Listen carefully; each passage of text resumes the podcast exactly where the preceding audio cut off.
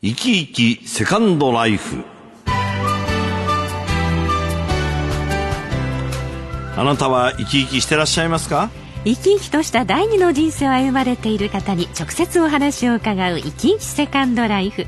毎月1回専門の方に、えー、専門家の方にお電話をつなぎしましてシニア世代の生活に役立つ情報をお伺いしています、はい。ケアコンサルタントの川上由里子さんの登場です。川上さんおはようございますおはようございます。どうもおはようございますよろしくお願いいたしますどうよろもしくお願いいたします。川上さん今日はどういうお話をしてくださいますか？はい。えー、毎日寒い日が続いてますけれどもね、はいえーそんな冬の季節に、えー気持ちよく家族を介護するために手や足に直接触れるケアについてお伝えさせていただきます。あ直接触れるケア。はい。はい、そうです。はい。あの寒い季節は風邪をちょっと心配してお風呂に入らなかったり、また認知症の高齢者はですね、日頃から入浴を嫌がって拒否されるようなこともよくあります。はあ、はあはあ。しかしですね、うん。あの入浴は全身の血行を良くして体も清潔にしますし、うん。まあ、気分もリフレッシュしますね、はいはい。えー健康的な生活のためには、えー大切にしたい習慣です。なるほどはい、もしですねシャワーや入浴などの全身浴を嫌がったりして入浴ができない場合にはですね手や足をお湯につけて洗う部分浴をおすすめします、えー足浴とか主浴というケアなんですね。はあはあはあはい、えー洗面器に少し厚めのお湯を入れまして、うん。手首や足首の少し上のあたりまでお湯につけます。あで15分ぐらい温まりますと全身浴と同じくらい効果があって体全体がポカポカとなって血行も良くなってきます。はい、特にこれは寝る前に行うと体が温まっていますのでよく眠れる快眠の効果があるんですえー注意点としましては、お湯は熱すぎず冷たすぎず、でしょうね。37度ぐらいが適温ですね。あなるほどね、え特に足の冷えてる方が高齢者が多いですので、うん。えー温度は、えーまあ、そういう方には温度は高く感じてしまいますので湯加減を聞きながら調整をしてみてください。えはいはい、そしてですね、えー足浴、主浴が終了しましたら、清潔なタオルで水分を十分に拭き取って、手や足の皮膚に触れてマッサージなどをしてみてはいかがでしょうか。はあはあはい、察する、触れるなどの身体的接触接触は、えーコミュニケーションを取るための最も有効な方法の一つです。はい、先日ですね、以前から私も学びたかったタクティールケアというものの講習を受けてきました。はい。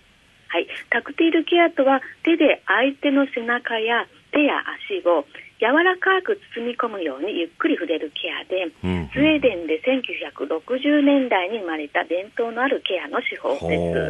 ほはい、これはあの優しく触れることで穏やかさや安心感をもたらす効果があります。ううん。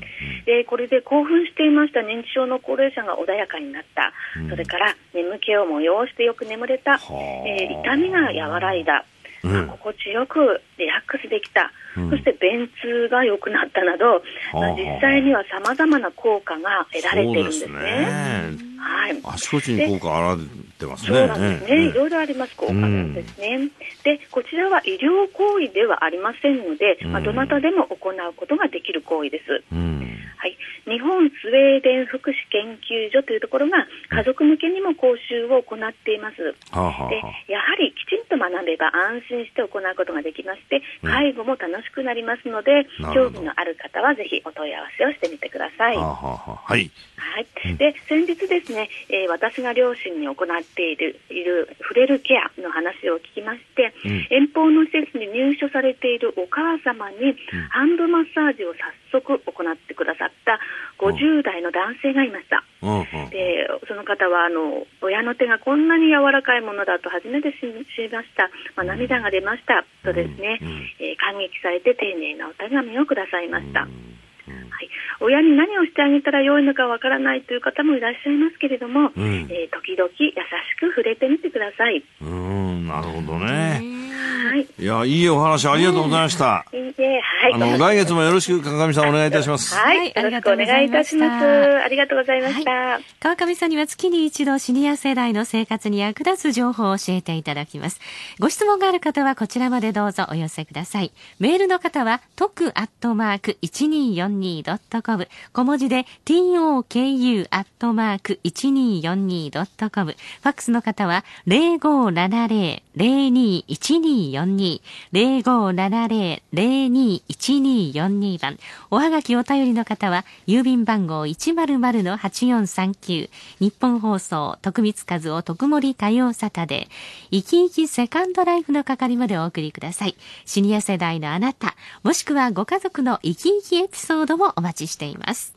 さあ、お知らせの後は5時間中継企画、東京アソビンピックです。